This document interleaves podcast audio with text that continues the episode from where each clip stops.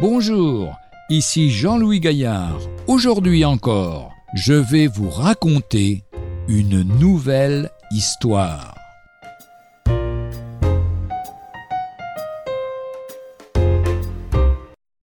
L'auditeur invisible. Ce fut à l'âge de 16 ans que Christopher présida ses premières réunions d'évangélisation dans la chapelle d'un village au sud de l'Angleterre. Pour se préparer, il décida d'aller au champ pour s'entraîner à l'exhortation. Son pupitre était un râtelier à foin et son auditoire une douzaine de vaches. Il s'inspira du texte Repentez-vous et croyez à l'Évangile. Bien entendu, les vaches ne prêtèrent aucune attention à ses propos.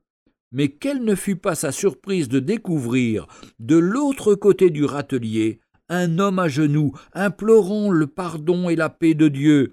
Parle-moi encore de Jésus-Christ, supplia-t-il, lorsqu'il se vit face à face avec le prédicateur. Je lui racontai l'histoire de la rédemption, dit Christopher, et ce fut un ivrogne, un bagarreur, un possédé, qui entra ce jour-là dans le repos de Dieu et la vie de bénédiction.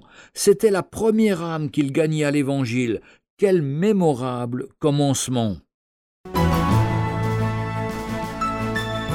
Retrouvez un jour une histoire sur www.365histoire.com.